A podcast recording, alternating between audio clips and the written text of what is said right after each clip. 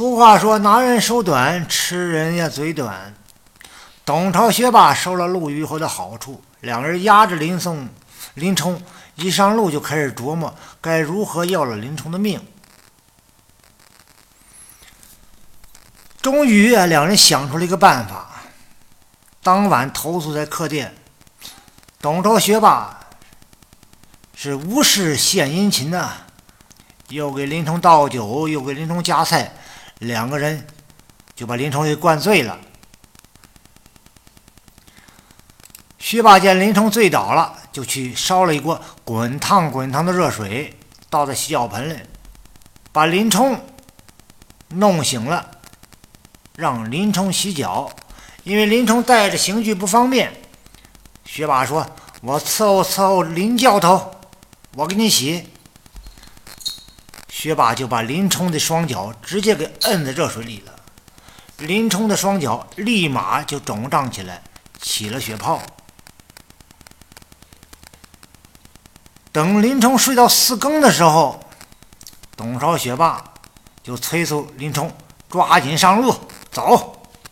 林冲的双脚哪能走路啊？但是被逼着没办法，就上了路。林冲咬着牙走了几里以后，实在是走不动了，正好到了一片林子——野猪林，一个险要的地方。这个地方呢，正适合作案杀个人，很僻静。进了野猪林，林冲就靠倒在一棵大树下面。董超、学霸以什么理由呢？要睡一觉，怕林冲跑了，没理由把林冲就绑在树上。等绑好了，二人一转身，就拿起了个水火棍，对林冲说。林教头，不是我们对不住你，只是因为陆虞侯向我们传达了高太尉的指示，要你的命，早晚要解决你，所以咱们不去沧州了。你早死早解脱，我们回去也好交差。记住，冤有头债有主，不要怨恨我们。林冲是哭泣求情未果呀。薛霸就举起了水火棍。照林冲脑袋就砸了下去。紧要关头，只见一条禅杖横了过来，磕飞了水火棍，救下林冲。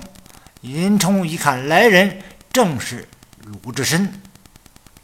原来鲁智深知道林冲落了难，怕林冲遭人暗算，就暗中跟随保护林冲，这才大难不死，捡了一条命。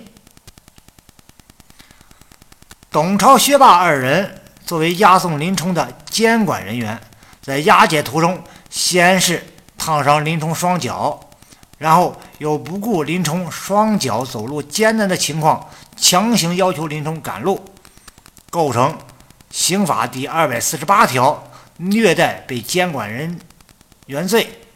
刑法规定，监狱、拘留所、看守所等监管机构的监管人员。被监管人对监被监管人进行殴打或者体罚虐待，情节严重的，处三年以下有期徒刑或者拘役；情节特别严重的，处三年以上十年以下有期徒刑；致人伤残死亡的，依照故意伤害罪、故意杀人罪定罪从重处罚。同时。董超、薛霸二人受陆虞侯指使，按高俅要求，在野猪林实施杀害林冲的行为，构成我国刑法上第二百三十二条规定的杀人罪。所以，董超、薛霸二人也是构成了数罪并罚。